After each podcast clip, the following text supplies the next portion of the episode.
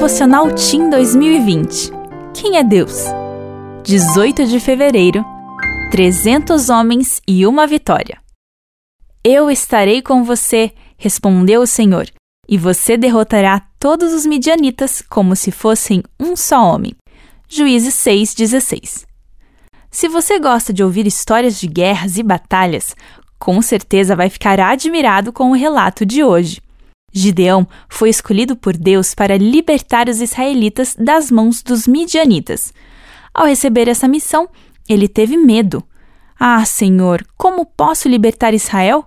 Meu clã é o menos importante e eu sou o menor da minha família. O verso de hoje mostra qual foi a resposta de Deus.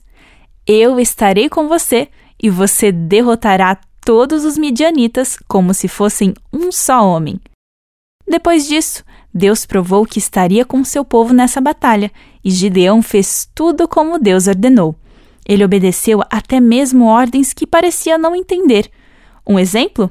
Deus pediu que os guerreiros passassem por algumas provas, até que, por fim, restaram apenas 300 homens. Sim, 300 homens para enfrentar um exército enorme. Qual foi o fim dessa história? A Bíblia conta, em Juízes 7, como tudo aconteceu. Gideão e seus guerreiros foram guiados por Deus e derrotaram o exército inimigo. Você pode se perguntar: como 300 homens fizeram isso? A resposta está mais uma vez no verso de hoje. Deus venceu aquela batalha. Pelo poder dele, Gideão e seus homens foram vitoriosos. Você tem uma luta para enfrentar? Está se sentindo pequeno demais diante de grandes problemas? O Deus de Gideão é o seu Deus.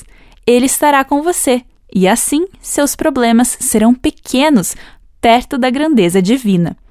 Qual é a dificuldade que você precisa vencer com a ajuda de Deus?